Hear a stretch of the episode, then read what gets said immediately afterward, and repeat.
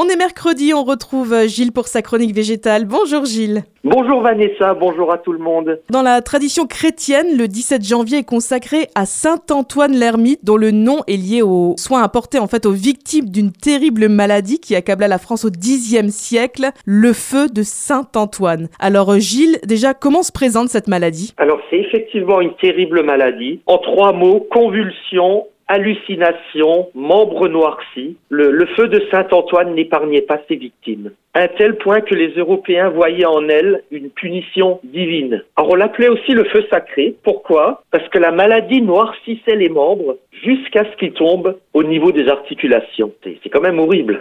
Ah, ça fait pas rêver, hein, c'est sûr. Ah non. Des hôpitaux spéciaux étaient ouverts, tenus par des moines de Saint-Antoine, qui étaient vénérés pour sa force spirituelle face aux tourments du diable si bien qu'on nomma bientôt ce mal le feu de Saint-Antoine, car nombre de ses victimes voyaient leur état s'améliorer en se rendant en pèlerinage, justement, pour prier les reliques de Saint-Antoine. L'origine de la maladie a été découverte assez tardivement, alors quand est-ce qu'elle a été découverte, justement? Alors en fait, au 19e siècle, les scientifiques purent déterminer que la maladie en question était causée par la consommation de seigle, infectée par un champignon. Et les plantes infectées se paraient de, petits corps vénéneux appelés ergots, d'où aussi le nom de maladie de l'ergot du seigle. Et lorsqu'il était ingéré, cet ergot produit des molécules toxiques qui coupent en fait l'apport en sang aux extrémités du corps. Donc les membres commencent à gangréner, laissant place aux images infernales qui ont tant marqué le Moyen Âge. Et cette maladie touchait particulièrement les pauvres